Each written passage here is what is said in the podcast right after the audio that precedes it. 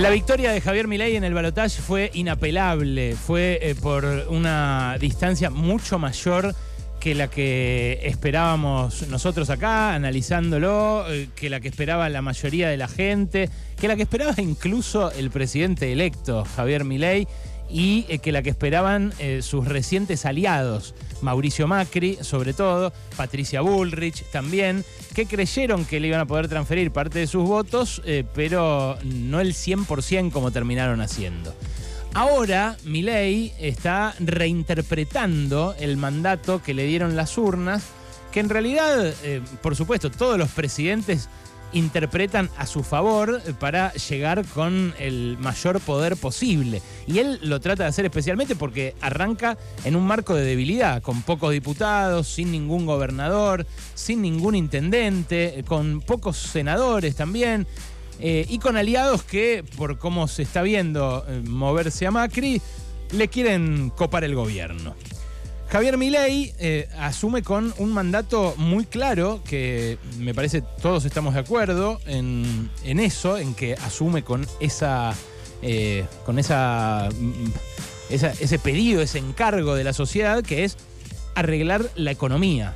Una economía que eh, viene siendo espantosa para la mayoría de la población eh, en este último año, especialmente por la aceleración de la inflación, pero que ya acumula siete años de ajuste salarial y siete años de deterioro de los ingresos de las grandes mayorías, laburantes, jubilados, eh, mm, perceptores de programas sociales, en, general todo el que vive de un ingreso fijo.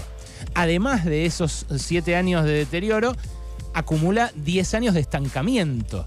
Eso que dijo ayer el presidente electo de que hay esta inflación por delante, en realidad es como dijo Hernán Lacunza hoy a la mañana acá. Hay esta inflación desde hace un tiempo largo. Lo que ahora puede haber es algo peor, una recesión con inflación, una recesión profunda con inflación en caso de combinarse el ajuste severo que va a imponer mi ley con las consecuencias de una nueva devaluación. Ahora, lo que eh, Milei eh, trata de juntar y de llevar para su lado es eh, un mandato que para mí es más discutible. ¿Qué es este que expresó en otro reportaje de los que dio ayer por la mañana?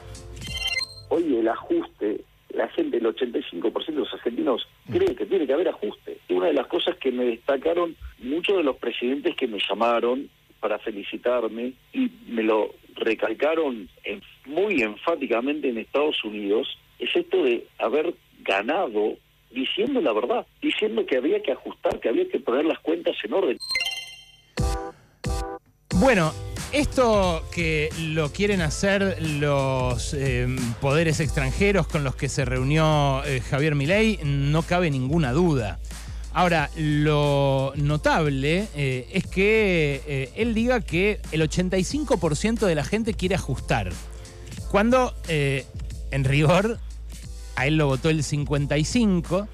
Y de ese 55 que lo votó en segunda vuelta, porque a su receta original la había votado el 30, que es la de eh, barrer con el Estado, con el Banco Central y demás. Pero pongamos que el 55 que lo apoyó en el balotaje lo votó a Milei y compró su plataforma. Bueno, eso no es el 85.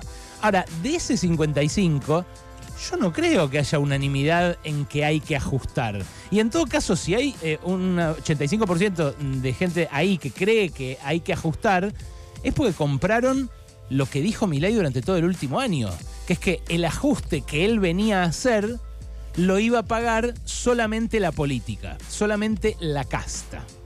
Mirá, si Milei deja de pagar los bonos eh, para los jubilados, eh, por ejemplo, para los jubilados de la mínima, un jubilado de la mínima va a pasar de ganar 230 lucas más o menos en diciembre a 108 en enero. Con una canasta básica que va a aumentar, como dijo el propio Milei, probablemente a un ritmo del 15% en este mes de noviembre, pero a un ritmo del 30% en diciembre y quién sabe en enero y febrero. No estoy haciendo un pronóstico yo, estoy compartiendo con ustedes el pronóstico del propio presidente electo que además es economista. ¿La gente eh, cree acaso que ese es el horizonte inmediato por delante? A mí me parece que no. Yo a la gente que veo por la calle, eh, contenta por el triunfo de Milei, la veo llena de esperanzas. Hay eh, alguna gente que me dice por la calle, sabiendo incluso lo crítico que fui yo respecto de las propuestas de ajuste de Milei, que me dicen aguante, aguante, como estando de acuerdo con lo que digo yo y habiéndolo votado a Milei. Y eso no es mm, raro porque la política económica de Sergio Massa fue un desastre. Y acá dijimos, cuando hizo el dólar soja, por ejemplo, eh, para beneficiar a los ojeros, que estaban emitiendo pesos no para eh, los subsidios a los sectores que menos tienen, sino al revés, para eh, ceder ante la extorsión de los que más tienen en la Argentina.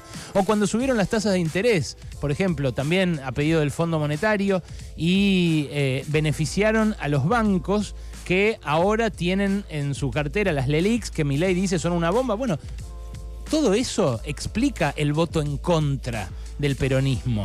Ahora, si hay alguien eh, que lo votó a mi ley comprando el ajuste, es porque está convencido de que al que van a ajustar es al otro. Todo el mundo está de acuerdo en que eh, a alguien hay que ajustar, pero no a sí mismo. Con lo cual, el 85% ese que inventa mi ley, que dice que está de acuerdo con que haya un ajuste, no va a apoyar las medidas de recorte que dañen a una población que ya viene dañada, no solo por esta eh, política económica espantosa que eh, tuvo el ministro candidato Sergio Massa durante todos estos meses, sino por los últimos siete años, por el gobierno de Macri, con Caputo, después del desbarranque que nos llevó al Fondo Monetario, y por este gobierno que no supo, no quiso o no pudo desembarazarse de las recetas del Fondo Monetario. El Fondo Monetario sí, siempre quiere que haya ajuste. Y al Fondo Monetario se fue a abrazar el ministro de Economía designado, Luis Caputo, apenas le encargaron que tome el timón de la economía. Lo que yo me pregunto es si esa seguridad que tiene mi ley, de que el 85% de la gente eh, quiere ajuste, no se va a evaporar cuando ese ajuste comience. Y no estoy eh, haciendo un vaticinio, sino analizando lo que veo ahora.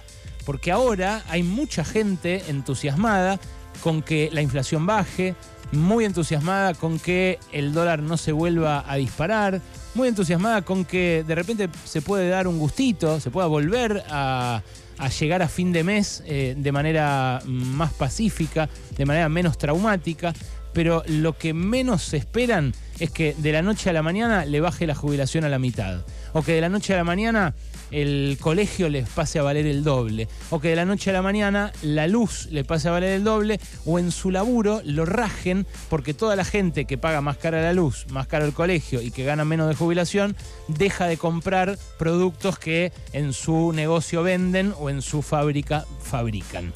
Esa eh, mm, diferencia entre la lectura que hace Milei del mandato que le dieron las urnas y la expectativa que tiene la sociedad me parece que va a emerger mucho más temprano de lo que creemos ahora.